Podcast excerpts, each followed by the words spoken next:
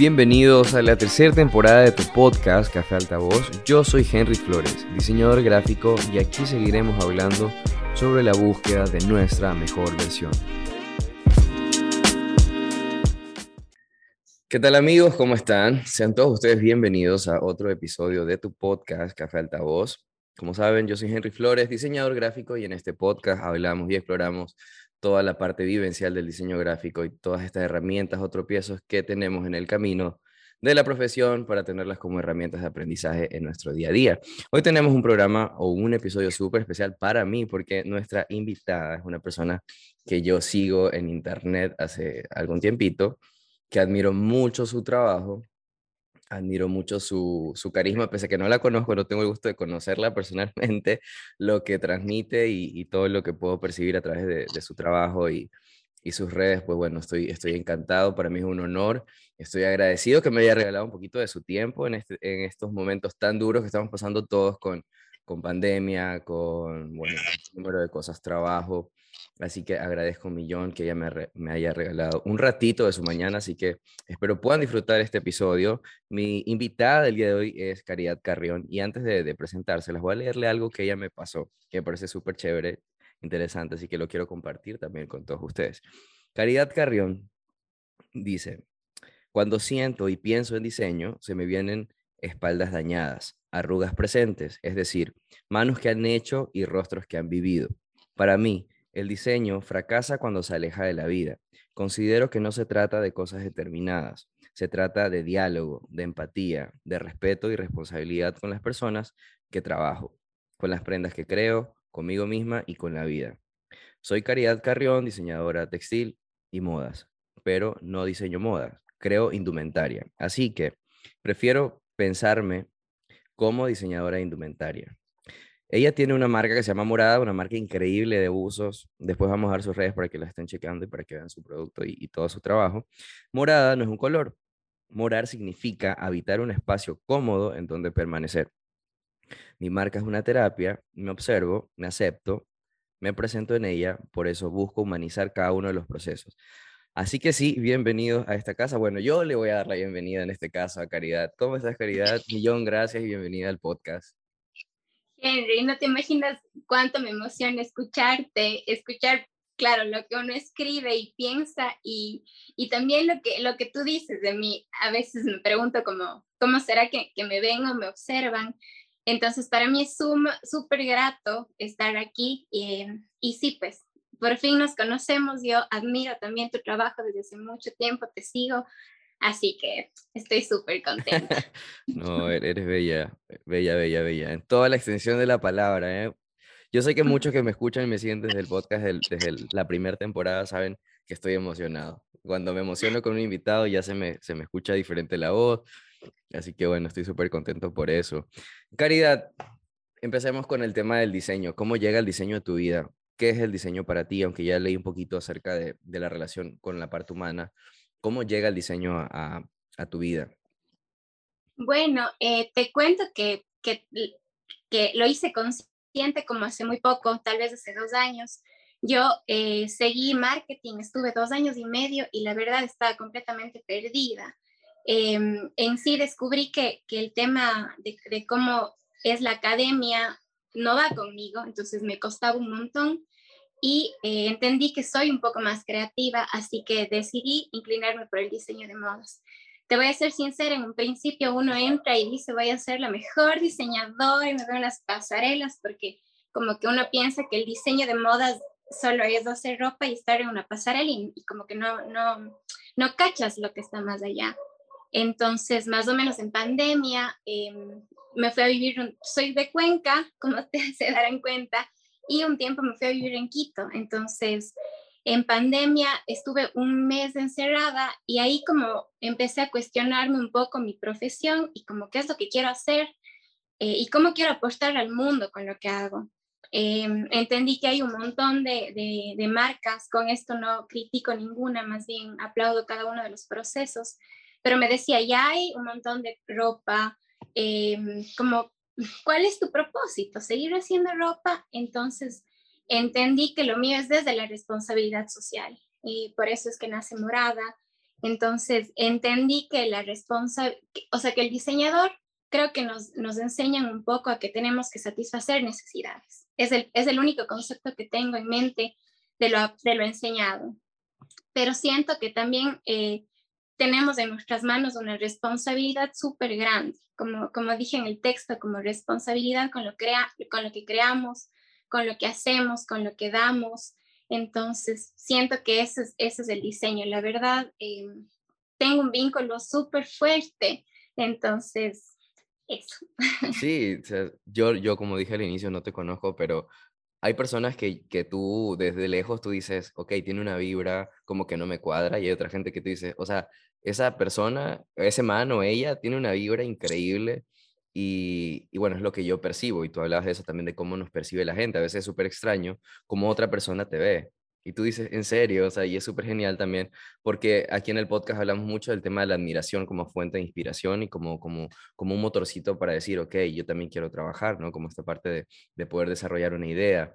Ahora, que tú mencionas, esta parte de conciencia eh, mucho más social, de entender quizás el contexto y que tu propósito no era solo crear ropa por crearla. Eh, ¿cómo, ¿Cómo es tu proceso de crear? ¿Tienes, ¿Trabajas con artesanos? ¿Trabajas con artesanas? ¿Con mujeres de comunidad? ¿Trabajas con, con gente? No sé, cuéntame un poquito. Bueno, eh, mi proceso de crear es, es igual súper, es un poco dramático, la verdad, porque soy mucho de acá, si siento lo hago y si no lo siento no lo hago. Es por eso que no es que ves mensualmente o cada cierto tiempo establecido que ya saco una nueva colección. Em, a pesar de que, por ejemplo, mi segunda colección tiene manchas, que no es, no es nada que me inventé, pero aunque no parezca, es, es, algo que lo sentí, lo dibujé y, luego lo, lo, lo, transformamos de forma, lo hicimos material. Entonces, em, ajá, mi, mi, proceso creativo, por ejemplo, es mucho de escribir más que dibujar. Em, y nada, eh, trabajo con artesanas en Gualaceo, que es un cantón de la SUAY. Eh, son mujeres maravillosas, eh, muy talentosas, entonces como Morada busca la responsabilidad social, y en ello está el, la, el, el, reconocimiento a cada uno de los artesanos, a cada uno de los, de los integrantes de, de este proceso. Nada, eh, bueno, te contaba que, que, sí, que trabajo con artesanas en un cantón de la SOAI que se llama Gualaceo. Eh, es, es, un grupo de eh, mujeres que se llama Teje Mujeres. Eh, trabajan para algunas marcas porque realmente son súper... Pero es una asociación de, de, trabajadoras o es una comunidad que se organizó.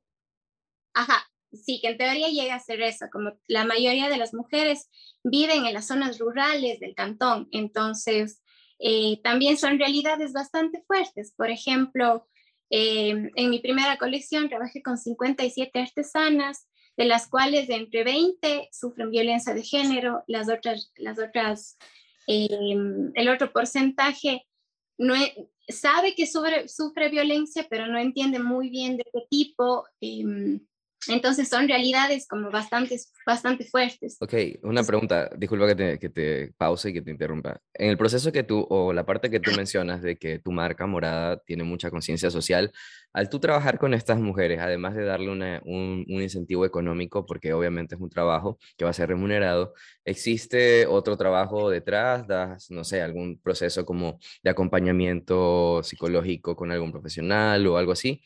¿Cómo, cómo, cómo afecta de forma positiva tu marca a la vida de, de estas mujeres? Sí, eh, verás, primero, eh, todavía no tengo como un trabajo eh, aparte de, de, del tejer, primero porque Morada pasa por muchos cambios, es decir, no tengo como un grupo de trabajo y yo te puedo decir, las 57 artesanas trabajan conmigo. Por ejemplo, en la segunda colección, como el tejido ya, estuvo, ya fue más, fue difícil, me quedé con cinco porque no querían tejer. Entonces, em, es como súper necesario yo poder saber con quiénes cuento para aplicar a un, acompañamiento psicológico, exámenes médicos, como ya ser un poco más responsable al respecto. Pero todavía eh, casi voy un año con Morada, siento que no es mucho, mucho, entonces es, es, un, es un proceso de construcción y ese es uno de los proyectos, ¿no? Como como solventar absolutamente todas las necesidades. igual en un principio, como tú llegas como súper, con, un montón de ideas nuevas y no sé qué, em, me pasó que, que más bien me preocupé demasiado. Entonces, por ejemplo, a veces el tejido no llega bien, no llega uniforme. Y yo le decía a mi papá como, dime si estoy exagerando. Así eres, muy estricta con esa parte, con el detalle. Ah, y también por eso me quieren tejer todas, porque por ejemplo, eh, si no me llega bien, yo les tengo que devolver, no puedo vender algo que está mal hecho. Entonces, exige también... Em, el control de calidad que tienes. Eh. Exacto, exacto, porque al principio, cuando yo... Necesito como que encontrar el, equilibrio entre lo humano y la pasión y el amor por la vida y la gente y el lado profesional, como es algo que me ha costado mucho, la verdad, porque a veces no quiero enojarme, no sé cómo enojarme, no sé cómo actuar. Pero, pero eres enojona o no, yo no te imagino, o sea, estoy pecando obviamente de, de prejuicioso y te imagino un alma así, súper noble, que no se enoja, que todo es súper chill siempre, o si tienes tu carácter fuerte sabes que tengo un carácter fuerte. Soy como súper, como, siento ahora que soy súper autoritaria. Pero como con ellas, con ellas es como, soy paciente y me enojo conmigo, ¿me entiendes? Por ejemplo, se equivocan el color, se equivocan las manchas y me llega algo que yo no pedí y que el cliente no pidió. Entonces yo amo, eh, Conchita es la persona que es mi mano derecha, entonces digo, Conchita, ¿qué pasó? Y ella me explica y yo me muero de iras y de tristeza. Entonces ella, ella tan linda me dice, pero devuélvame. Le digo, no, no, Conchita, verá, déjeme ver si el cliente me acepta y si no, me, vemos qué hacemos. Entonces, eh, o sea, nunca me enojo, sino más bien es, es, como muy mío también, porque me siento a llorar y digo qué tengo que hacer, cómo tengo que actuar. Entonces, por eso en, el texto que, que, tú leíste digo que, que morada es mi terapia también, así como tú me haces, es tu terapia, porque, ajá, necesito como, a veces siento que soy súper soñadora y súper, y súper, y, muy desde el amor, entonces a veces siento que necesito aterrizar y morada. Muy apasionada. Ajá, ajá, seguramente te pasa también. Por dos, sí, por dos. Yo sí tengo un carácter muy así y también el coraje lo paso conmigo porque yo, supongamos que algún proveedor, por ejemplo, a mí me cuesta, y es algo que estoy trabajando desde hace algún tiempo, poder integrarme en grupos masivos de trabajo porque yo sé eh, los tiempos, cómo los manejo, sé que soy muy exigente, sé que soy muy perfeccionista, que soy muy detallista, y eso a mí me gusta entregar buenas cosas, buenos trabajos, soy muy responsable con los tiempos. A mí nadie me puede decir, oye, ya estoy esperando, soy yo el que le dice al cliente, oye, te recuerdo que mañana tenemos reunión o te recuerdo que mañana te entrego esto. Y cuando encuentro gente que no tiene ese mismo ritmo y cuando encuentro gente que no está tan comprometida con el proyecto, con la marca, yo me, yo me siento mal conmigo porque siento que mi proceso de selección o de armar el equipo no funcionó y que yo fallé y que es como, ok, me estoy perdiendo tiempo, estoy perdiendo energía porque yo me desgasto, yo cuando hago algo, eso, por eso te pregunté si eres apasionada, porque tengo que aprender a no meter el corazón en todo y yo meto el corazón en lo que hago y eso no está bien. O sea, está bien sentir cosas, pero no está bien que de verdad esas cosas que a veces están externas a ti, que, que tú no, no tienes control sobre ellas, también te hagan sentir de una forma vulnerable, ¿no? Entonces, soltar eso me ha costado bastante porque soy muy apasionado y como que quiero que todo salga bien y, salga perfecto. Hay algo que tú mencionaste que me quedó, aún la tengo aquí, que tu proceso más que dibujar es escribir me, me, quedé con eso. O sea, yo soy muy conceptual, por ejemplo. Yo sé que en redes sociales ves mucho collage, que son editoriales, como colorcitos y todo, pero mi proceso para construir marcas, que es lo que realmente me, me dedico, a lo que me especializo, es muy conceptual. O sea, yo soy de hacer mapas conceptuales, brainstorming, eh, hacer checklist de cosas, evaluar eh, pros y contras. O sea, es como que trato de, de, mitigar o reducir un poco el impacto del error para ahorrarme tiempo después. Mi proceso, por lo menos es un poquito eso, ¿no? Es como que le echo mucha cabeza, estudio mucho la situación, estudio mucho el proyecto, estudio todas las posibilidades, los recursos, los prototipos y después vamos a ejecutar. Entonces, ¿cómo, cómo, cómo tú conectas eso con escribir? se, nota, como esa organización que tienes en tu trabajo, o sea, acá solo se tú lo entiendes, así que casi que es implícito, súper no sé si eso es bueno o es malo, güey. No, increíble, increíble, porque, porque igual es como, Ajá, es lo que a mí me falta, por ejemplo, al, al, al referirme que, que, mi forma de bocetar es escribir, es como, soy como soy súper pasional y emocional, yo, a mí el color, por ejemplo, es un recurso emocional, a mí me enciende, me da vida, es como, ¡ah! y causa algo y, y escribo, entonces, eh, primero escribo las ideas antes de dibujar para que no se me vayan porque soy súper volátil, entonces las escribo y... Eh, como solo, solo empiezo a escribir todo lo que, lo que voy sintiendo a raíz de ese pensamiento. Y como siempre estoy en crisis existenciales y, y, y, lo que te decía, lo que leíste igual en el texto, en, el, en la parte en que siento que el diseño fracasa cuando se aleja de la vida, eh, es eso. O sea, como siento que los procesos deben ser súper sinceros y, y si no es de esa forma, ¿cómo? Lo que tú dices, mi trabajo también es no poner el corazón en todo y a la vez me, me contradigo y digo, pero si no es así, ¿cómo es? Entonces, ¿de qué estamos hablando? Así que, que sí, eh, por ejemplo, hace unos días, ayer me estaba bañando y eh, para mí el, la casa es como, como una palabra majestuosa, ¿sí? Y por eso mora, mi marca se llama Morada, porque busco un lugar propio en donde permanecer y, y, y en donde sentirme tranquila y cómoda. Entonces, como la casa la estoy trabajando en todos los aspectos de mi vida y a su vez, como empecé a sentir miles de cosas y realmente empecé a, a concebir un poco la segunda colección. Decía como, ¿de qué colores pintarías tu casa? Yo amo el rosado. Y dije, de ley, una pared tiene que ser rosada. Entonces, todo eso lo, lo, lo, lo, escribo. Y después lo estoy, lo estoy como ya, ya dibujando y, y poniéndole color y cosas así. Entonces, como igual siempre llevo la agenda, entonces siempre cualquier cosa me, me, lleva a algo, entonces necesito ponerlo en palabras, porque también la escritura es, es como una especie de, de, terapia también, porque me relajo, me encanta ver cómo, cómo escribo y, y eso. Claro, los, los, procesos son, bueno, creo que todos los que estamos en, en, en esta en el trabajo de crear cosas, de crear imágenes, de crear prendas, de crear eh, espacios, tenemos distintos procesos, ¿no? Y los procesos van variando. Por ejemplo, mis procesos de hace 5 o 6 años atrás quizás eran más eh, experimentales.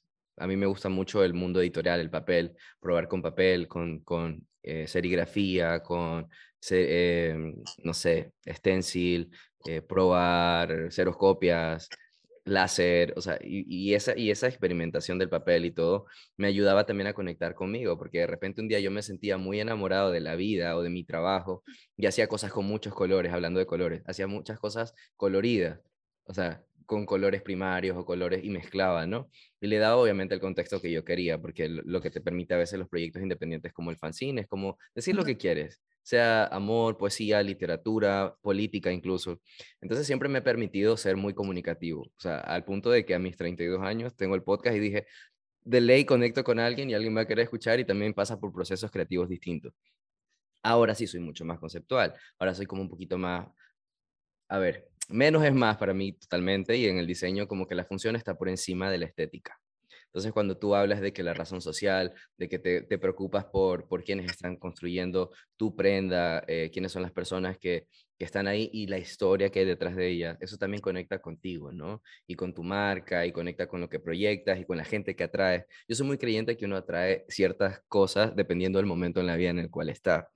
Y yo sí me siento desde algún tiempo, bueno, tengo terapia poquito, pero llevo mucho tiempo trabajando en mí, buscando una mejor versión, eh, tratando de comprenderme, de perdonarme, de aprender, de desaprender. Esto es una, un proceso que ha sido así, pero ha sido muy enriquecedor y muy bonito porque a través del diseño también me ha permitido conocer a gente. Por ejemplo, yo he hablado con gente que nunca imaginé que me responderían para grabar el podcast. Y hay gente que también creería que me, que me iba a decir que sí y me, y me dijeron como, no, no. Y, y a veces la vida te enseña cosas bonitas y también te enseña que, que las personas somos ambiguas, que somos tan distintas, que, que somos diferentes. Y eso se ve en nuestro, en nuestro trabajo. Yo vi ahora último que tú estabas en la pasarela, que estabas en una pasarela, y tú me contaste, porque yo te escribí, te dije, wow, qué orgullo y qué emoción verte ahí. Y tú me dijiste, yo no sé qué me pasó, pero yo sentí que no, no sé qué, y me trepé y como si nada. Y en otro momento quizás hubiese tenido mucho, muchos nervios. ¿Tú crees que eso se debe a, a, este proceso personal, estar más segura con lo que haces, con lo que eres, eh, estar más consciente con tu entorno, que te permite dar esos pasos, porque la vida profesional y la vida emocional, o sea, como te dije al inicio, están ahí, a la par. Sí, totalmente. Incluso en otro momento de la vida tal vez ni siquiera pudiese hablar contigo. Alguna vez fui candidata para vicepresidenta de la universidad. ¿Sí? Como... Okay, y ganaste, ganaste. No, no, no, no, no es la peor experiencia de mi vida. Fui como vice de facultad de diseño, que no fue tan mal, porque como el presidente era, es uno de mis mejores amigos y fue siempre un apoyo para mí. Pero luego de repente, no sé por qué, acepto estar en esto de las vicepresidencias para una universidad. Y en el debate, no sabes lo peor que me, llegué, dije a la secretaria, dije tal vez una frase más y me quedé así como... Helada, congelada. El auditorio es repleto. Y yo como, y siempre he luchado con que me dicen que soy súper tierna, ¿no? Entonces siempre he luchado porque me tomen en serio, porque siempre me dicen, ay, qué linda que eres. Y digo como, estoy hablando en serio, no quiero que me digan que soy, estoy hablando en serio. Entonces, repente me pasa eso y yo me quería morir. Entonces, sí, por suerte, como eh, por, por, mi historia de vida, ¿no?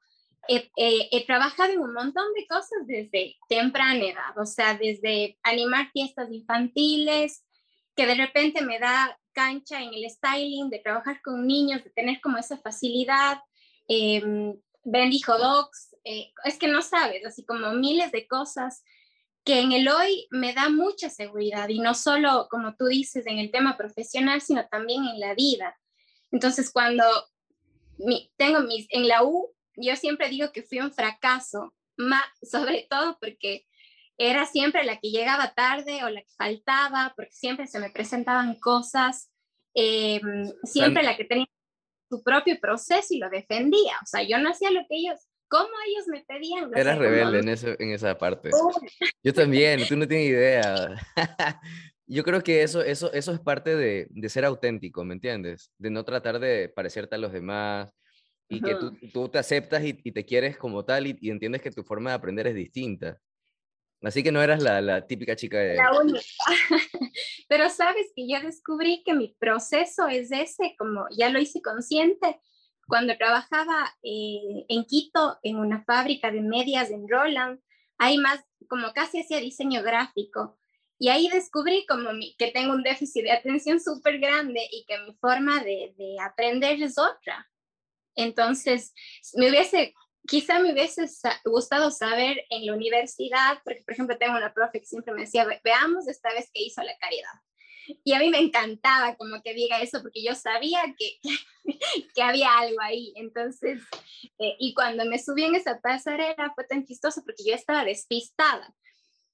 También, o sea, uno, lo que te decía al principio, uno entra y, y, sigue una carrera, al menos diseño, porque te piensas en una pasarela. Y en ese día que, que solo veía mis, mis prendas en pasarela y había una pantalla gigante, yo solo veía y decía, wow, se ve increíble. Y estaba tan como sorprendida de cómo se ve que, que de repente yo tenía que ir a pasarela. Entonces me, me llaman al celular y me dice, Caridad, ¿de dónde estás? Y digo, estoy viendo el desfile, me dicen, tienes que salir. Entonces yo salgo corriendo como súper apurada y acholada porque siempre me tienen que pasar.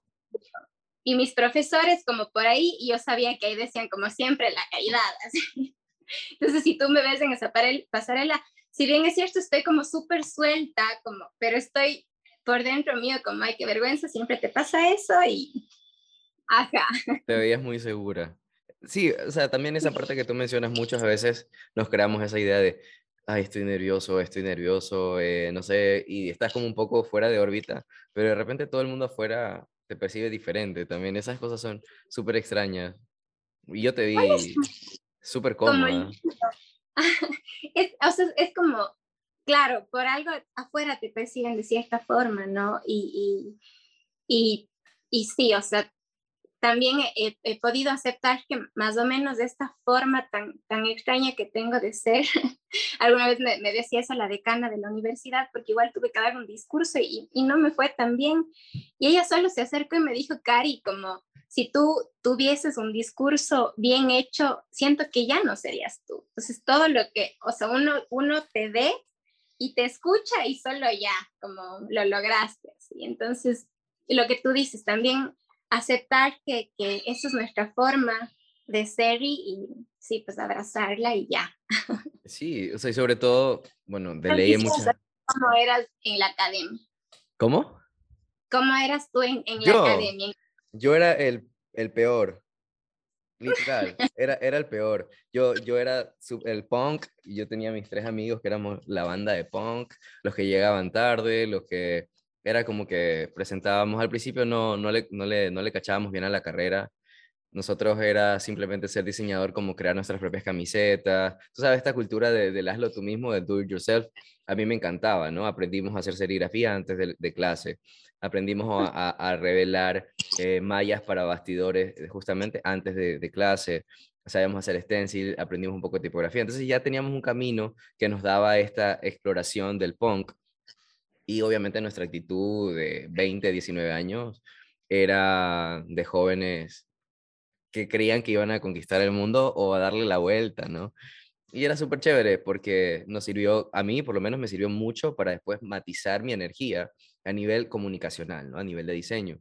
Porque las cosas que yo creaba hace 10 años atrás eran muy visuales, eran muy cargadas, ¿no? Entonces a medida que voy creciendo, yo siempre comparo que paralelamente el diseño me enseñó a a diseñar mi vida y diseñar mi vida me enseñó a diseñar y a comunicar mejor. Entonces, como yo tenía tantos mensajes y tantas cosas ahí dispersas, era muy difícil que alguien me entendiera lo que yo quería decir, aunque mi mensaje o el trasfondo de mi mensaje era bueno o positivo, como en tu caso.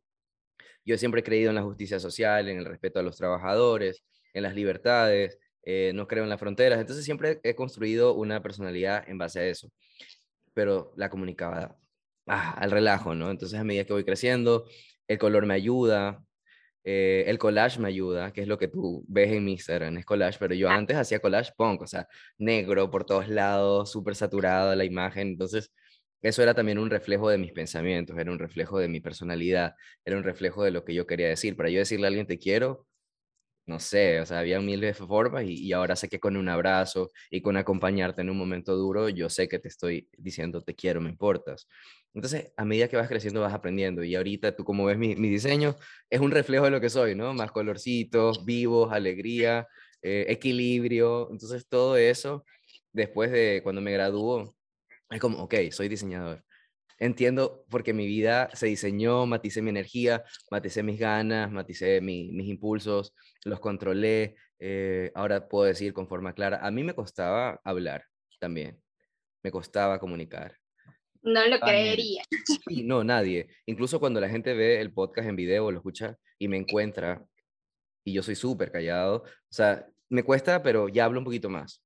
Y la gente, pero habla full en el podcast. Y yo, ¿qué es el podcast? O sea, es el podcast, pero, pero sí me ha ayudado muchas cosas, ¿no? El diseño me ayudó a comunicarme con las personas, a encontrarme a mí, a entender. Cuando yo empiezo a estudiar mucho más fuera de la universidad, ¿no? Me engancho con la Bauhaus me, engancho con esto de, del menos es más y que la función está por encima de la estética y que hay una razón social también, ¿no? Como sabes, esta universidad eh, era de, de, arquitectura, era industrial, entonces ellos creaban elementos eh, masivos como, pero a bajo costos para que tuviera acceso a, a, la mayoría de la población. Entonces esa idea de poder contribuir, como tú mencionas, a través del diseño siempre ha estado en mí. Pero obviamente ya con el tiempo los mensajes son más chiquitos, los colores así. ¿Y cuánto tiempo te tomó como encontrarte con tu trabajo, como reflejarte? O sea, desde que te graduaste, como... Mucho. No. Mucho. Así como tú mencionas que trabajaste en muchos lugares y que has hecho muchas cosas, yo también. Yo empecé trabajando en una copiadora, o sea, sacaba fotocopias y yo me acuerdo que le decía a mi jefe, yo voy a ser diseñador y voy a ser buen diseñador y yo no voy a tener copiadora porque odio esto. Yo los odia porque era, sí, entonces y él se me reía, me dice, ya, yo quiero ver eso yo quiero ver eso. Después trabajé en medios impresos, ¿no? Y yo también les decía a mi jefe, yo no voy a tener máquinas, yo no voy a imprimir, yo no voy a usar nada de esto. Yo solo voy a ganar dinero con mi pensamiento, con mis ideas. Y todo el mundo se me reía, ¿no? En buen plan y a veces en mal plan, pero nunca le paré mucho balón a eso, nunca le di mucha importancia. Siempre he creído en mí. Creo que es una de, los... Eh, de las cualidades que yo puedo decir que, que me siento orgulloso es creer en mí. Siempre he creído en mí y es lo que me ha llevado quizás a conectar con clientes grandes y a realmente ser lo que siempre quise. Yo, yo, no, yo no trabajo, yo no imprimo, yo no tengo ningún ninguna empresa de impresión, ni de, ni de instalación, ni nada de eso. Tengo proveedores, obviamente, pero llegado al punto que realmente trabajo solo con mis ideas y que la gente puede pagarme por mis ideas. Por eso me tomo tan en serio planificar, por eso me tomo tan en serio organizarlo, porque es como, o sea, te estás llevando parte de lo que le dediqué tanto tiempo, o sea, que, que no, nadie creía en mí, o sea, la universidad era el peor, te lo juro, llegaba tarde, no yo faltaba, y los, por eso me sorprende que tú me digas eso, porque nunca lo hubiese imaginado. A mí el director de carrera me decía, pero yo no sé por qué estás aquí si tú no quieres estudiar. Yo le decía, yo sí quiero estudiar, pero no me gusta cómo hacen las cosas. No, es que así no es. Es como, es como nosotros decimos, tienes que venir acá, acá. Por ejemplo, nosotros nos prohibían llevar gorras. Y yo decía, pero ¿por qué me prohíbes llevar gorras? No tiene sentido. Hazme entender cómo eso me implica en mi proceso de aprendizaje no es que así dice y tienes que respetar. No quiero respetarlo, yo quiero clases. Entonces siempre, fui, siempre fui muy rebelde, siempre, siempre, ah, bueno, más que rebelde, llamémosle pensamiento crítico, que es algo que también me gusta hablar en el podcast, ¿no? Desarrollar el pensamiento crítico, recibir una información, eh, cuestionarla, analizar todas las aristas posibles, ver qué te funciona, qué no, pero explorar las posibilidades, no solamente absorberla y aceptarlas como un sí rotundo y, y vas alienado en la vida y, sigues así una corriente que todo el mundo eh, no se cuestionan mucho las cosas en ese sentido. Entonces, eso, eso, así era yo, era, era un caos, era lo peor. Yo tenía un profesor que cuando me gradué me dijo, vos eras mi alumna fantasma, y así como lo siento, porque acá llegaba, no llegaba, o también, no sé, en ocasiones nos hacían ir por, por, solo para revisar como un avance, y yo decía, yo no tengo plata para venir, o sea, no, no puedo venir, así que lo siento, eh, me revisan hoy de aquí ya cuando nos toque presentar, porque no puedo estar viniendo solo para una revisión.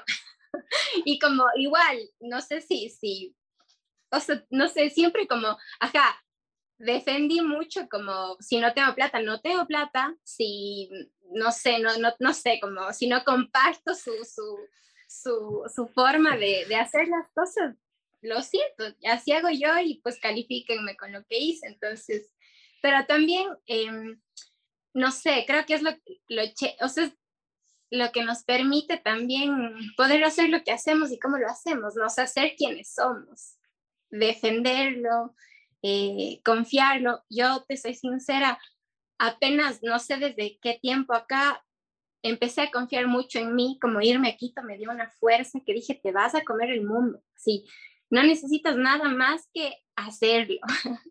Entonces, por ejemplo, en Quito golpeé muchas puertas para, yo quería hacer styling en productoras. Nunca me pararon bola. Me contrataban como modelo, pero no como styling. Sí, te vi también como modelo en campaña. Em, yo hago vestuario. o sea, pero, venga, ese modelo mejor, venga. Ajá, Está linda, es guapa, venga, póngase de modelo. Exacto. Y, hay un que, que uno tiene que hacer todo con sus manos, por su cuenta, como, y lo que tú dices, confiar mucho en uno y ahí va saliendo. Sí, sabes que me parece súper loco lo que mencionas, que en la universidad a veces esta carrera exige mucho como de gasta, gasta esto y lo otro, y que tú hayas dicho, no, yo no tengo plata para estar viniendo a cada rato. Por ejemplo, en mi tesis de sustentación, eh, yo, yo, la pasé súper mal. Yo vivía con mi abuelo, mi abuelo muere, me quedé sin trabajo, no tenía mucho dinero, entonces tenía que imprimir la tesis.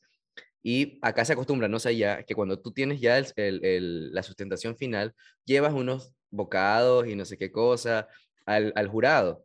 Entonces yo veía, porque te, te, te, ponen la cita por hora, ¿no? Entonces ya todos salían de su sustentación, yo veía que salían con ceviche, que con bolones, que con esto y lo otro, y yo no tenía ni un centavo, o sea, a duras penas había fiado mi tesis. También creo, haciendo un paréntesis, también creo que cuando te cuesta algo, lo valoras más, ¿me entiendes? El proceso es mucho más valorado. Bueno, me toca a mí, doy mi sustentación, la, la, la, eh, súper cansado, o sea, me había sacado la madre, no tenía ni internet en mi casa, o sea, súper mal. Yo hacía, pasaba en la biblioteca de la universidad, hice, hice toda mi investigación. Soy muy, mucho de leer, soy muy bibliográfico, muy académico en ese sentido. Soy un, un, nerd en ese sentido, sí me gusta mucho. Entonces yo estaba súper preparado, yo sabía que iba a dar una buena ponencia. Entonces, cuando ellos me preguntan, oye, ¿y dónde está, no sé, una botella de agua? Yo les dije de frente, le digo, quiero que sepan que esa tesis es fiada, yo no tengo plata, me quedé sin trabajo, así que solo me van a tener que calificar mi presentación. Todos me miraron, me dicen, ¿en serio? Y se miraban porque creían que era broma, que afuera ya les iban a traer algo. Y le dije, no, vine solo, no tengo a nadie, ya. Entonces, entonces cuando doy la sustentación y todos, todos me quedan viendo y me dice, ok, puedes esperar afuera que vamos a, tomar calificación. Me hacen entrar y, y me dicen, para eso como yo era el rebelde, yo sufrí el proceso de revisión de mis tutores, me decían, pero siempre he sido, o sea, más de acá, y, y soy súper pilas con fechas y datos de libros y autores, y yo, no, no, no, todo. Entonces me defendí súper bien con esto. Era mi única herramienta en realidad, o sea, me tocó sí o sí.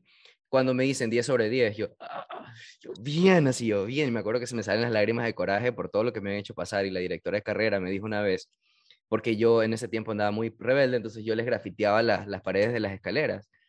Yo, I wanna be free, así, con tipografía, I wanna be free. Y entonces me dice, yo quiero decirte que nunca imaginé decirlo, la verdad, pero vas a ser un gran profesional y esta nota te la mereces. Esta nota te la mereces y hace cinco años nadie sacó 10 sobre 10 en la tesis. Así que disfrútala. Qué así yo, bien, puta, bien. O sea, y, y, eso, eso lo, lo, menciono por lo que tú hablas de dinero, porque a veces en estas profesiones nos desmotivamos cuando tenemos proyectos y no tenemos el capital para invertir en la materia prima, o no tenemos este, de repente los recursos o las computadoras. Hay un cliché inmenso de que tienes que ser diseñador con Apple. O sea, yo no uso Apple, yo uso Windows. O sea, y quiero, y si, no sé si nunca lo he dicho en el podcast, pero yo no tengo licencia pagada de Adobe. Y he trabajado, el año pasado trabajé cuatro veces para Adobe, cuatro veces con licencia craqueada, con Windows. Obviamente mi computadora está súper bien armada ahora, pero voy al hecho de que si están escuchando esto, no hay limitación realmente para conseguir las cosas más que lo que uno cree. O sea, tus ideas, tus pensamientos te proyectan y te llevan al lugar que tú quieras, me explico. Entonces, sí es súper loco eso, porque a veces no nos dejamos engañar por por, lo que la gente aparentemente debe hacer, ¿no? Como el status quo en determinadas situaciones.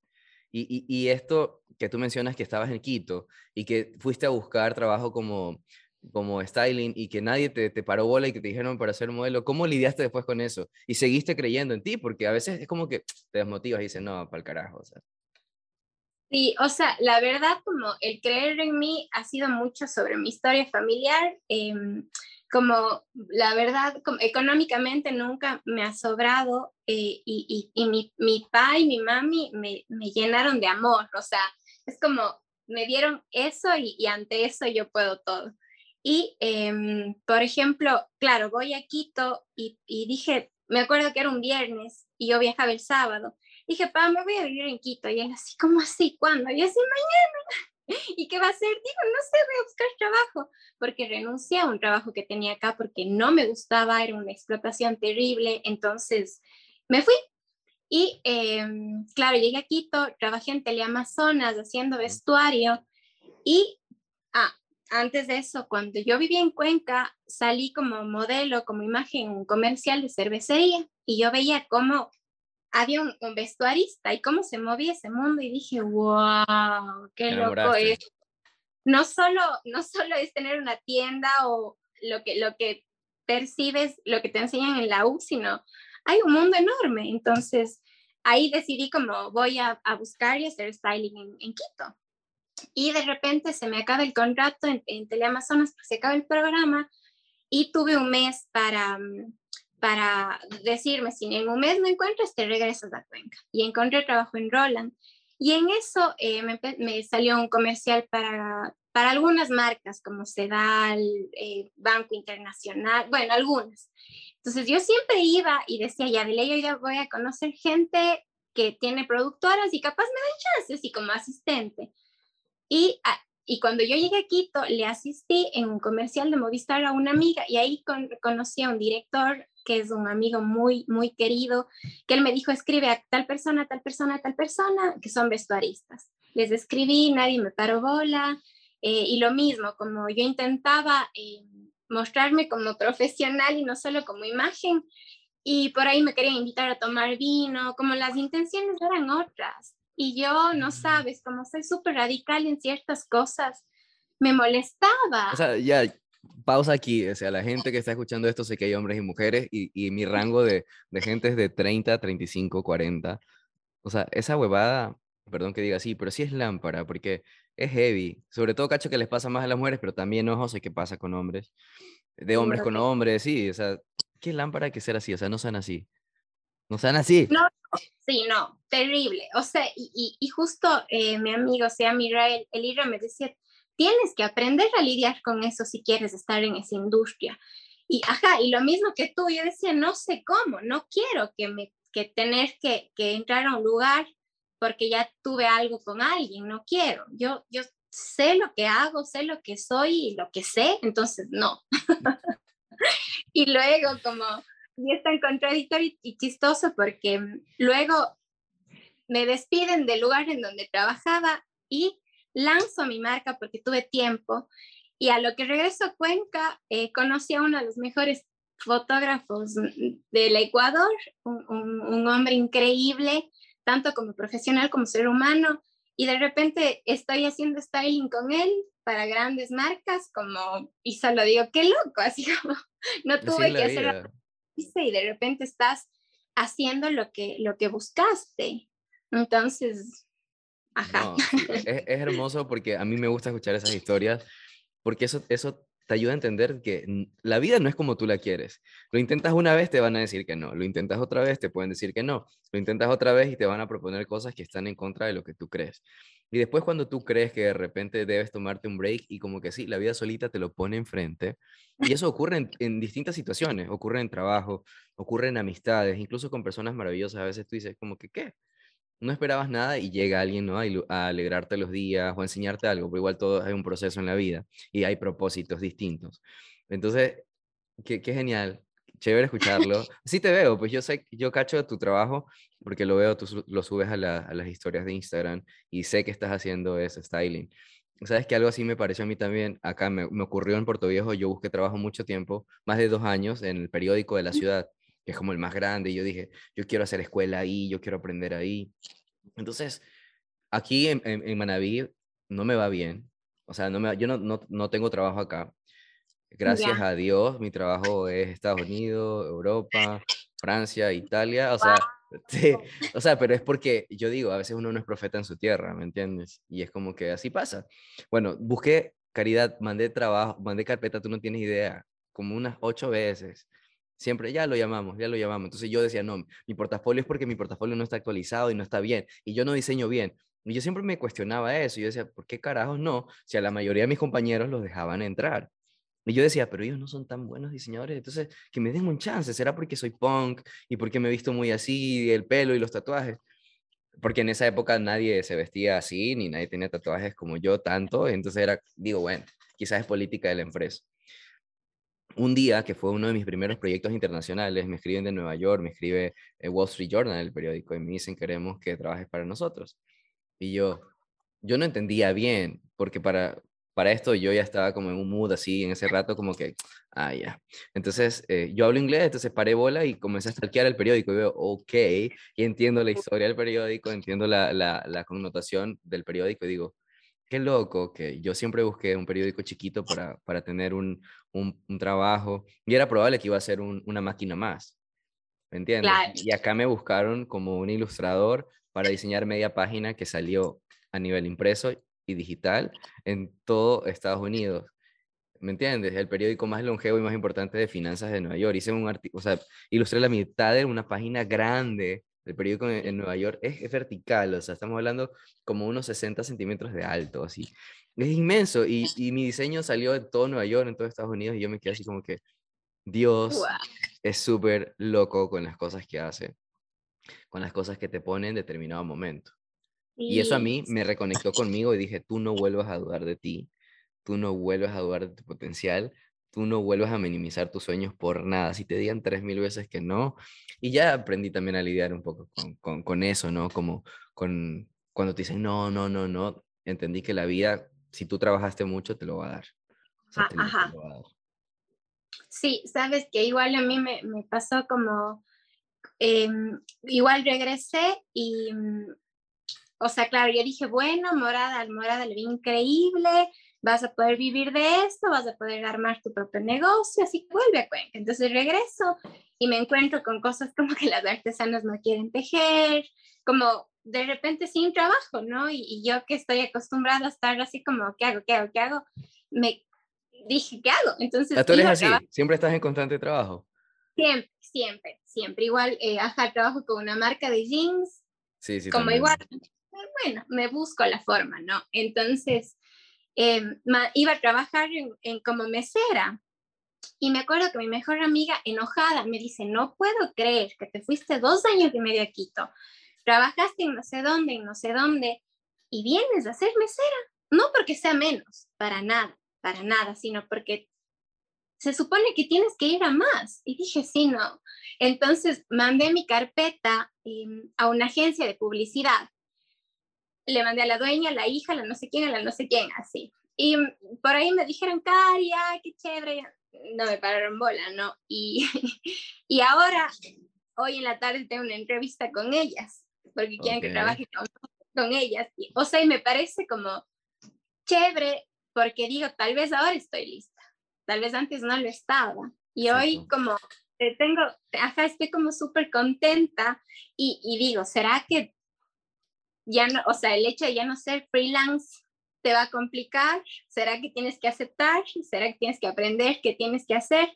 Pero sí, es como, como, no sé si se trata de estar listo o no, porque no sé si estás listo en algún punto, pero em, como ahora, si me sale como qué chévere, así como siento que tengo más herramientas para defender. Sí, sí, alguna vez también hablaba algo relacionado a eso, justamente a lo del periódico, pero, pero no, no al periódico de, aquí, sino a otras revistas con las que he trabajado, o sea, de, otros lados, porque, o sea, el sueño, tú entras a la universidad y dices, no, yo quisiera tener este, este y este cliente y no sé qué, y lo más loco del asunto es que a mí me surgieron las cosas sin buscar, porque así como este podcast para mí es una catarsis poder hablar, también mi Instagram para mí me permite comunicar y decir cuando estoy eh, contento, cuando a veces no estoy tan contento, cuando estoy un poquito más down.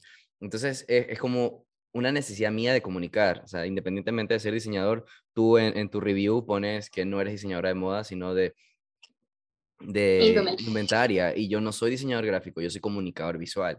Me siento así, ¿me entiendes? Porque hay cosas que que yo debo hablar, que debo comunicar, o sea, no, no sé, no lo hago en un plan de yo tengo la realidad o la verdad absoluta, sino que es la necesidad humana de poder decir, quiero, quiero comunicar, ¿no? Y, en el proceso, obviamente, conecto con gente y gente también me dice, oye, qué bacán esto y qué bacán, y, y ese proceso de aprendizaje, ese conocimiento compartido, a mí me, me, llena el alma, el corazón, porque yo soy una persona, por eso te pregunté, ¿en serio siempre estás así? Porque yo no puedo parar yo necesito aprender y si yo no aprendo me siento estancado y yo sí me pongo mal porque yo digo, o sea, el tiempo pasa por mí y no va a ser en vano, o sea, yo quiero aprender y a mí me gusta hablar y conocer a las personas y, alimentar mi cerebro, me parece tan, tan rico, tan bonito.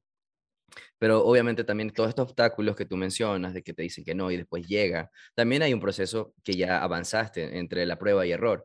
Entonces ya ahora tienes las herramientas para trabajar y la reunión que vas a tener en la tarde, que seguro te va a ir súper que bien, obviamente. eh, nos prepara, nos prepara para eso, ¿no? El tropiezo nos prepara para eso. Como me parece súper chévere, porque quizás cuando yo envié la primera vez dije como, como, o sea, no por ser nadie, ¿no? Pero dije, ah, de ley, es la calle, de ley me van a decir algo. Y más bien me alegra que esta vez me llamen porque ya saben cómo trabajo porque ya saben cómo soy y, les gustaría que esté dentro de. Entonces, eh, me parece chévere como haberme ganado de forma inconsciente un, lugar, ¿no? Entonces, igual, y yo quiero hacerte una pregunta.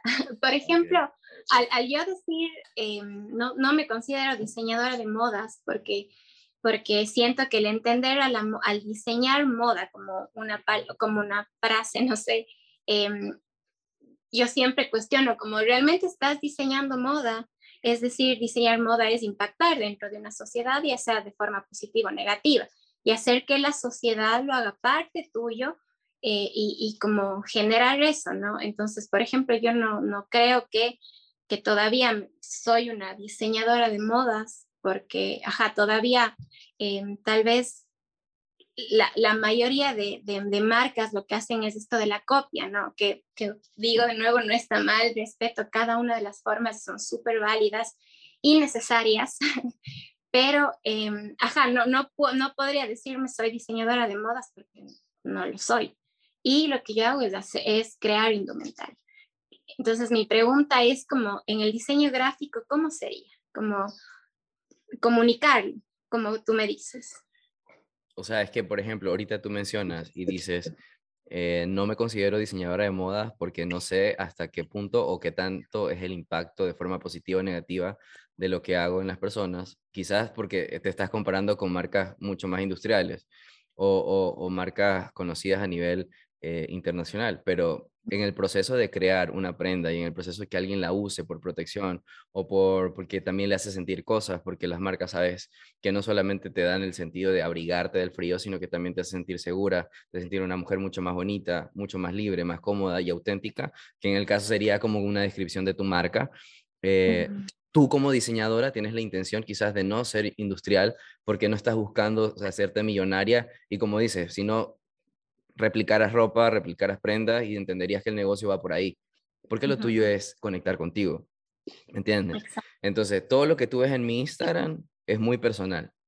Y es lo loco del, del, del, del punto, porque en, un momento de la universidad sentí que a nadie le interesaba escucharme, que a nadie le interesaba cómo yo pensaba, porque era diferente, que a nadie le interesaba qué yo podía tener en mí, a nadie le interesaba nada y, todo, y todas mis buenas notas se atribuían a que yo era muy creativo, ¿no? Y que era muy loco y que, ah, y, y no, o sea, realmente hay una construcción de persona y una construcción profesional. Y ahorita que tú ves todo eso en Instagram, es mi lenguaje personal. Y la gente me contrata y marcas grandes me contratan por mi lenguaje personal. Entonces sí, siento hasta cierto punto que lo que hay dentro de mí tiene valor, pero no porque es validado por los demás, sino porque yo me siento bien con eso. Pero sí llega un momento también en el cual yo digo, ok, o sea, ya son algunas marcas, son algunas empresas, que me contactan y que ven en mí un potencial para poder, eh, no sé, atraer más ventas o impulsar una marca, un producto, un servicio, que al fin de cuentas tú estás generando también eh, movimiento de dinero.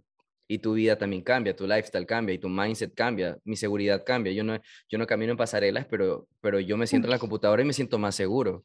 Y sé que puedo abrir mi corazón en, en, mis colores y en mis, en mis collages de forma mucho más segura y no estoy pensando en atraer un cliente. Me explico. Pero esas, esa honestidad y esa sinceridad mía de mi proceso es lo que me permite atraerlos. Y de repente yo cacho que tengo full panas que no les gusta lo que hago, pero yo no lo diseño para que les guste a ellos ni les guste a mis clientes. Pero es lo loco del asunto, que siendo yo, tal cual, conecto con marcas, conecto con y se convirtió en un trabajo. En esa parte. En la otra parte del estudio, que, que manejo mi estudio, eh, que se llama Tres Neuronas, es netamente branding, pues obviamente ahí si hay una intención de generar ingresos, si hay una intención de conectar con marcas, ya es distinto, pero aún así no lo manejo tanto, porque nunca he tenido website, nunca he tenido tarjetas de presentación, entonces es muy de boca en boca. Me explico. Entonces, en, en otros países, así como hay reseñas de restaurantes, de almacenes, y la gente pone, no, esa comida es mala, hay también este, reseñas de diseñadores gráficos cuando trabajan con, con gente de Latinoamérica y sí tengo buenas referencias a nivel de, de, clientes. Entonces, ese boca en boca, que es poquito, a mí me resulta súper bien para vivir cómodo, para estar bien, porque obviamente el dinero para mí no es tan importante, pero sí es importante, porque siempre he vivido solo. Por ejemplo, yo estudiaba en Estados Unidos con mi abuela, pero estuve solo.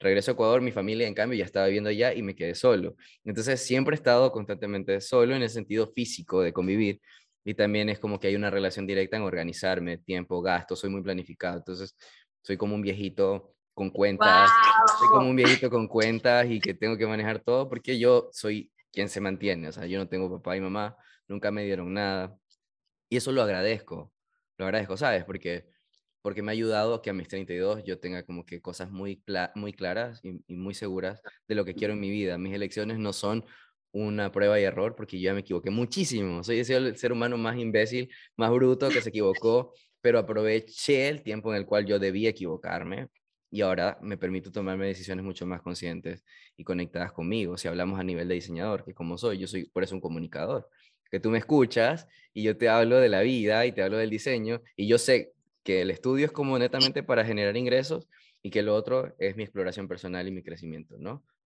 Entonces, como que sí tengo esas cositas claras, que a veces tengo panas que es como que no sé qué hacer, tengo un proyecto y no sé, como quiero sacar camisetas y, y quiero hacer bolsos y, y, no sé, ¿me entiendes? Entonces yo como que lo sí lo tengo un poquito más claro. Puede ser aburrido también, ¿eh? no es tan divertido como, como parece. Puede ser aburrido porque como ya exploraste, ya vas a lo seguro. Entonces ya ahorita yo ya no me permito estar jugando ni con mis emociones, ni con las personas en mi entorno, ni dejo que se metan en mi vida ni en mis emociones, entonces ya sé a quién le abro mi corazón, ya sé a quién le abro mi tiempo, ya sé con qué cliente sí voy a trabajar bien y con qué no, porque la experiencia te da ese chance de poder decir, uy, no, este man no pinta ser buen cliente, o sea, este man pregunta mucho, retaquea, no, no, no, yo como que no. Entonces tú quieres la sanidad, quieres la paz, y esa paz tú te la permites en distintos ámbitos de tu vida. Entonces, como que por ahí voy explorando algunas cositas. No sé si respondí tu pregunta. Más bien como, como me llena mucho el corazón escucharte, porque sí, pues esa inteligencia emocional que tienes y la resiliencia que, que has, no sé si uno desarrolla, ¿no? Como no, no creo que nacemos como resilientes. No, nada. Ajá, entonces em, me parece hermoso que bajo todo, todo el contexto que has vivido em, hayas sabido aprovecharlo bien. Creo que esta rebeldía de momentánea es súper válida y súper super necesaria para que después entremos en un proceso un, un, poco más serio. A mí me pasa exactamente lo mismo. Yo siento que, que ya valí en la universidad, como en la escuela era, excelente deportista, eh, pero no era buen estudiante. Ah, eres deportista, ¿o eras? ¿Qué hacías? Jugaba básquet, ah, era armadora. ¿Eres alta? ¿Cuánto mides? 1,55. Ok. claro, soy una... Cuando cuento a alguien que jugaba básquet, me dice, imposible. Y era, y era súper buena, así como... Y claro, después en la U ya como dejé de jugar y, y, y, y como me dediqué a otras cosas, entonces ahora yo tengo la presión conmigo de ya no perder tiempo y ahora uno de mis trabajos actuales es, trabajos conmigo misma, es no tomarme tan en serio la vida. Eso me dijo mi mami. Me dijo, María Caridad, por favor, vive. Y yo así, ma, no, no, tengo que trabajar. Y así, no, vive, no te olvides de vivir. Entonces, también como, como eso, ¿no? Como si bien es cierto a lo largo de la vida y la experiencia, eh, no sé, como vamos desarrollando un montón de cosas, creo que sería súper importante no dejar de lado esa, esa inocencia o esas ganas de vivir y de soñar y de, no sé, como la inocencia, sí. Porque nos volvemos muy grandes, muy serios, muy, no puedo fracasar, no puedo, no puedo equivocarme, no puedo, yo por ejemplo, ahorita me contrataron para hacer una, una colección de tejidos. Henry, no puedo, no puedo, no puedo y no puedo. Voy tres meses intentando concebir la colección y no puedo no puedo y no paso de un boceto. No sé, ¿Crees, que proceso, ¿Crees que es problema de conectar con el proyecto? ¿Crees que es problema de que tú realmente no lo quieres hacer? Porque, no, no sé, o sea, a mí me pasa muy seguido eso. No, no conecto cuando a veces me, me por ejemplo, ahorita estoy trabajando para Fanta y me ha costado conectar. Me ha costado como no tienes idea. Y no es por el idioma, pero me cuesta. Eso. No, es, frustrante, es frustrante. Porque acá es distinto, porque sí, el deadline es más corto. Y porque también yo quiero tenerlo como cliente. Y también porque yo quiero, quiero hacerlo bien. Entonces hay muchas cosas. ¿ya? Entonces, el otro día me permití, dije, ah, me compré dos cervezas, me puse a trabajar un domingo, el domingo pasado, dije, ah, voy a hacer lo que me dé la gana. Entonces, del feedback que ya me habían venido dando, que yo estaba súper estresado, no me habían dado luz verde. Y cuando me tomé ese rato como de, ya lo voy a hacer como que salga ya, lo que salga. Ese me dan un buen feedback y me dice, ok, esta es la línea, vamos bien, no sé qué, no sé cuánto. Pero obviamente me ha costado. Y, y, no sé, a veces creo que es cuestión, los humanos tenemos el poder de acercarnos o dividirnos y de formas tan complejas. Porque de repente no necesitas muchas razones para sentir que no hay, a veces creo que es químico, ¿sabes? Tú te das cuenta cuando hay match con alguien de enseguida y con ellos eh, el proceso no fue claro. Entonces yo creo que quizás por ahí va, eh, me caen súper bien, son muy amables, pero no siento el match que a veces siento con otras personas. y, fue como, ¿me entiendes? O sea, por ejemplo, a mí no me gusta que me cambies el horario, que juegues con mi tiempo como que no es nada y no me digas lo siento, no, o sea, ya pasaron esas cosas y a mí me desconectan mucho. Y no tiene sentido porque realmente yo estoy trabajando y me van a pagar por lo que debo hacer. Pero en mi proceso necesito armonía, necesito respeto, necesito empatía y necesito una buena relación. Yo no puedo estar ni en un hogar que no funciona, no puedo estar en una relación amorosa que no me tratan bien, yo no puedo estar con un amigo que no valida mis emociones. O sea, entonces todo eso yo también lo veo reflejado en el trabajo. Y para trabajar un proyecto que aunque me lleguen a pagar no me voy a sentir cómodo, es lo que a veces me, me cuestiono. Y el otro día dije, ya, si quieren ya, o sea, ya, porque no me estoy sintiendo cómodo. Y obviamente o sea, sí es importante para mí porque enero, febrero, no sé si te pase, pero son meses bajos, son meses duros. Claro. Entonces, sí es como que, ok, me llegó y es un buen presupuesto y es una buena marca, es Coca-Cola. Entonces, es una campaña importante y yo dije, ah, pero no estoy conectando. Entonces, y ahorita estoy a lo que sea. O sea, yo estoy dando de mí, pero si ya no conectamos, ya no es culpa. Por ejemplo, no sé si caches esta banda de Fujis que cantó en los 60, 70, que tiene una canción de Killing My Soulfly. No, no, no. Bueno, unos negros Déjame, déjame ver si la encuentro aquí y te la pongo. Sé que sí las he escuchado, sé que sí porque tú bailas y te he visto bailar en videos. Bueno, es para contarte la historia mientras te pongo la canción. Esta persona me contacta, la vocalista, porque tenían 25 años que iban a celebrar de haber ganado un Billboard hace ni sé cuánto. Y entonces este diseño iba a salir en Times Square, en todas estas pantallas, y estás emocionadísimo. Entonces mi proceso de trabajar, mi proceso de trabajar eh, es muy, como te dije, sistemático, Em, no sé, organizado. Y ella quería un artista, yo no me considero artista. Ah, ¿Cómo no? No, no me considero artista porque yo sí siento que hay una necesidad tuya de comunicar, que son 25 años y yo entiendo eh, la historia, la demografía, y ella quería que yo abriera mi emoción. Todo. ¿Cómo? O, todo lo que sentías le dijiste o, o, era muy, muy interno? No sé si alcanzas a escuchar. Espérate. Ya, ya, ya. Ya, estos manes, esa canción me encanta. De por sí, cuando yo. Cuando me enteré que era esa banda, yo dije, wow, o sea, esa canción me encanta. ¿Me entiendes? Formó parte de una época de los 80. Entonces fue como, bien. Pero no, no funcionó. Me pagaron. Eh, terminé el proyecto como que ya, y ella me dijo, no, es que no conecto contigo. Y yo le dije, yo tampoco conecto contigo, te admiro tanto como cantante. Y sí, le digo, te admiro tanto, pero eres, eres, o sea, no sabes lo que quieres, porque me decía, no, un día ella quería algo como que súper extrovertido y otro día quería que fuera un poco más formal. Entonces me cambiaba entonces yo sabía que todo giraba en torno a sus emociones. Y tú sabes lo difícil que es entender a alguien emocionalmente y, después de eso, o sea, entender a alguien que, que medio conoces por pantalla, o sea, no es como que convives. Y fue súper difícil. Entonces yo creo que cuando a veces no nos llega la idea o, o la, la, motivación con un proyecto tiene que ver mucho con, con, las personas que están detrás del proyecto o con lo que hay detrás del proyecto. A mí por lo menos eso me engancha. Totalmente de acuerdo. En este caso, em, eh, son las artesanas con las que yo trabajo. Entonces, ellas ahora me contratan a mí para que les desarrolle una colección para ellas. Y, y ajá, como en algún momento ellas me quedaron súper mal. Yo no sabes las veces que lloraba y decía que voy a hacer con morada, voy a fracasar, no lo voy a lograr, me llegaba mal como ellos querían. Como se, se rompió algo que a mí me lastimó mucho. Entonces, em, ahora, y, no es como cero venganza, ni digo se lo merece para nada. o sea, no, nada que ver, no pienses eso. No, no, no, no, no sé qué hacer porque también muchas de las veces cuando me emociono, dibujando, les envío y me dicen, no, no podemos hacer. Y de repente ahora me dijeron, usted haga nomás que como sea hacemos. Entonces, no sé cómo qué, qué hacer y qué me van a decir que no y que sí.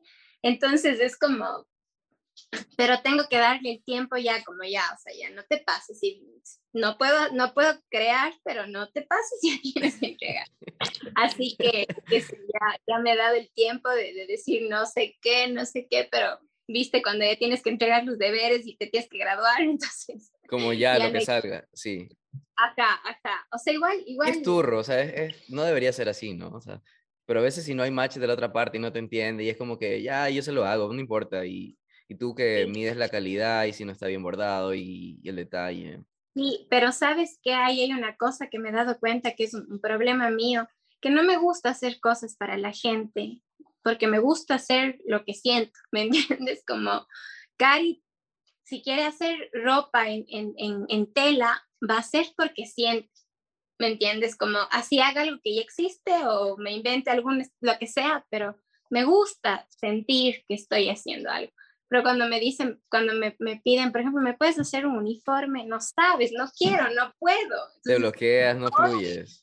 No, no, cero, cero, cero. Entonces ahora entendí, por ejemplo, que si alguien me busca para hacer uniformes, les voy a decir que lo siento, pero no, que no porque no es mi línea. Entonces, ajá. Y de ahí, em, por ejemplo, me di cuenta que en cuanto al diseño de modas, voy a hacer como propuestas siempre que salgan desde mí. Y em, de ahí como trabajar en, otras cosas, ahora es, posible que trabaje como productora, nada que ver con el diseño. Em, a veces me preocupa como desvincularme un poco, pero a la vez también, Cari, trabajo un poco desde el conflicto, es decir, desde no tengo tiempo para hacerlo, entonces lo hago. Y, las noches son infinitas y, cualquier momento ¿Eres me sirve ¿Perdón? Eres muy nocturna, o sea, ¿te gusta trabajar de noche? Cuando me pongo súper creativa, sí. Cuando ya, eh, ajá, cuando, o no tengo tiempo, eso, eso es como que me gusta, como estar tan a mil que las noches necesito hacerlo porque si no, no puedo dormir. Ah, entonces, ajá, ajá, ajá. Sí, entonces, eso. no, yo, yo en cambio desde el año pasado, bueno, ya yendo a terapia, pude conectar con muchas cosas. Yo lo mencioné en el episodio pasado, que grabé con, con una amiga de Colombia, ella es ilustradora.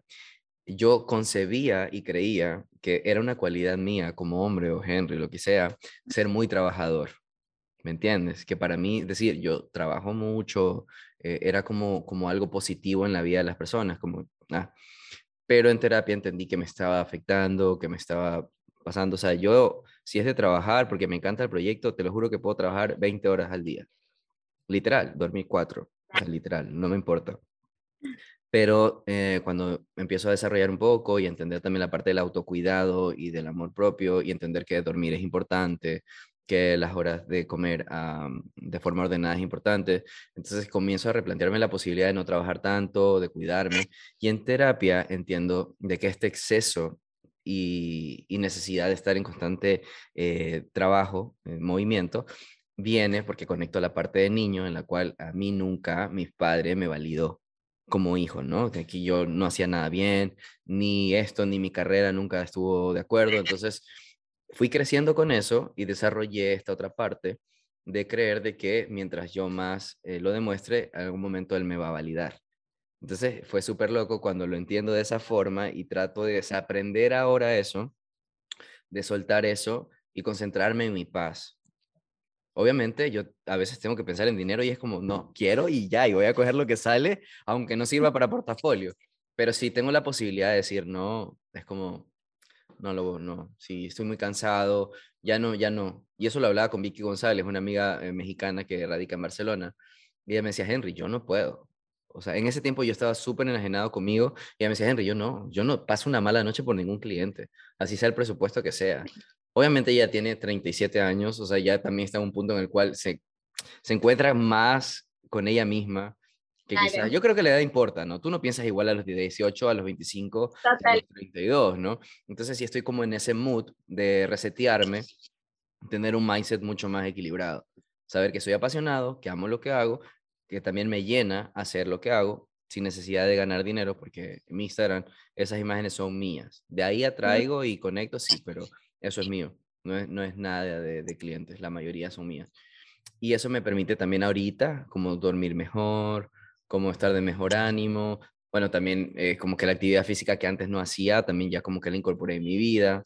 Yo para poder dormir, por ejemplo, tengo que trotar de noche. O sea, yo como a veces... ¿En la noche? Sí. Yo troto y llego cansado, livianito, me baño y ya. Como duermo lindo, o sea, pero son cosas que también tú te tienes que ir aprendiendo, porque antes yo, yo toco guitarra, me encanta cantar, y entonces yo decía, no, voy a cantar, pero ya después no me, no me, nada. Entonces era tanta la energía que tenía, que te debía a correr para un poco soltar eso, ¿no? Increíble. Sí, sí, justo hoy, hoy en, en terapia, que, que, como te comentaba, hoy fue como retomé al fin, eh, él me decía como, hay que observar un poco por qué te gusta estar tan a full, como mi, mi tema a tratar en este momento de mi vida es huir. Siempre me quiero ir de todo. Es como todo el tiempo estoy pensando en que, en que este, o sea, me propuse trabajar recontra duro este año para poder salir del país del que viene. ¿Te vas a vivir a otro país? me gustaría, me gustaría porque todavía siento que, por ejemplo, necesito conocer más culturas, necesito ver miles de cosas y, todavía no he podido, entonces ¿Qué edad quiero tienes, hacer... Caridad, no te pregunto. 29, ok. Ajá, entonces es como, siento que todavía tengo mucho que conocer y quiero hacerlo, no esperar que pase, si no, no va a pasar. Entonces, eh, pero siempre estoy como con ese pensar de, de, no quiero tener un novio porque yo me voy a ir, entonces no me puedo encariñar. Eh, entonces, él me decía, tal vez trabajas tanto porque no, no quieres como observar tantas cosas que pasan, tantas cosas que sientes, entonces como sí es súper importante reconocerse también en esos momentos.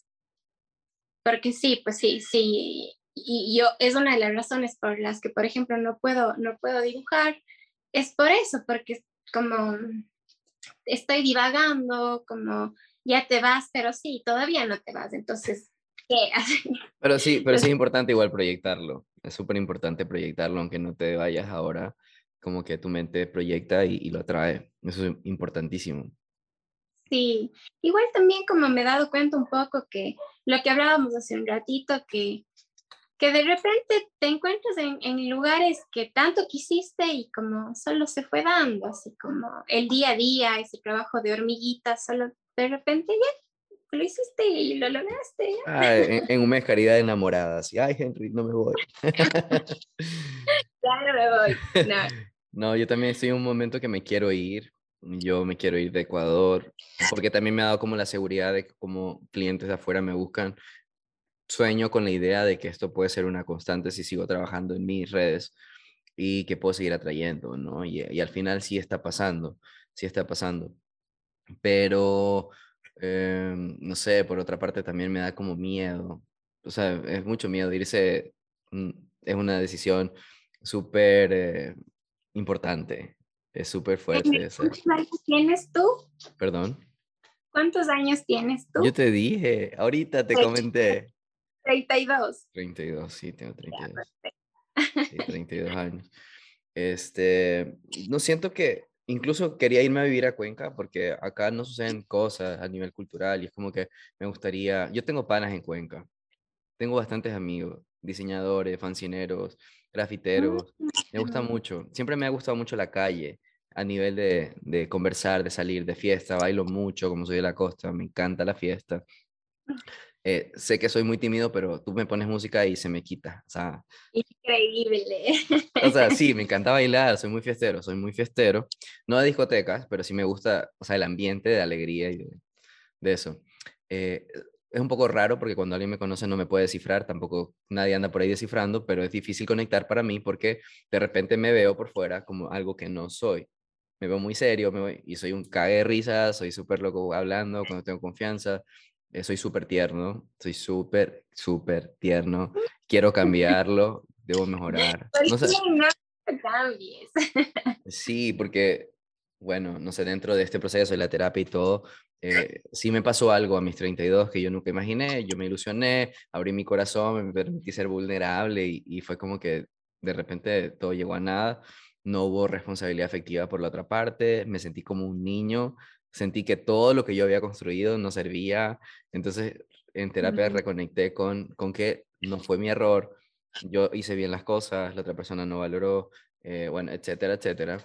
Y, y, eso, pero a diferencia de ti, yo sí estoy en un mood de que yo sí quiero encontrar a alguien eh, así como que bonito, o sea, algo sano. No, no, no es como que, hey, ¿dónde estás? Pero no salgo a buscar nada, ¿eh? Pero, pero sí, sí, yo ya quiero un abracito mañanero. justo, justo pensaba como, ajá, sí, creo que todos tenemos esa necesidad de amor, ¿no? Y más en este, en este momento de la vida y en esta época que estamos pasando que lo manifestemos de, de, otras formas es como, es otra cosa. Por ejemplo, yo, yo soy mucho de alejar a los chicos, ¿no? Como verás, soy esto, no me enamoro, porque ajá, yo en cambio no soy, aparentemente sería súper eh, enamoradiza, pero más bien soy súper, o sea, en, en el amor como soy casi imposible, lo digo yo, ¿no? Entonces no me ilusiono muy rápido. Y eh, es como, como, y, y, me vuelvo como, siento que una especie de objeto, ¿no? Entonces quieren estar conmigo y se encaprichan conmigo y hasta que yo, realmente digo, de verdad, no quiero, no, no, no, no puedo, así. Pero lo mío es muy desde el miedo, muy desde, desde, desde otros conflictos y a veces sí quisiera como ya cachar, darme chance, porque ha llegado gente maravillosa a mi vida, eh, pero yo, yo no, por tanto miedo, entonces espero también en terapia como poder identificar qué pasa y, y sí, pues a ver si... pero lo, lo, más chévere, lo más chévere es estar bien con uno. Yo, por ejemplo, ahora me siento que necesito compartir con alguien, no es que, que me urge, pero sí necesito en el sentido de que, eh, por ejemplo, metas compartidas, proyectos, o sea, yo, yo sueño con esas cosas, ¿me entiendes? Es como crear algo juntos, tener eh, no sé, empresas, cosas. O sea, el dinero no es que gire en torno a mi felicidad, pero sí me parece interesante el construir cosas. Por ejemplo, una de mis metas es tener mi propia casa y con piscina, porque como sabes, yo en la costa, yo me proyecto a eso, ¿no? Entonces yo sé que, que voy a trabajar duro para eso y sé que lo voy a lograr, sé que lo sí, sé que sí, sí, sí lo voy a lograr. Pues em, pero debe ser chévere. Digo debe porque yo nunca lo he pasado, pero debe ser chévere compartir con alguien que admires. O sea, para mí la admiración es un detonante que me mata. Y yo entendí por mucho tiempo, porque tuve una relación súper larga, que tú no puedes estar con alguien si tú no estás bien. Entonces, como me siento ya súper así trabajado antes de terapia y ahora con terapia, reafirmé. Ahorita estoy en proceso de desaprender.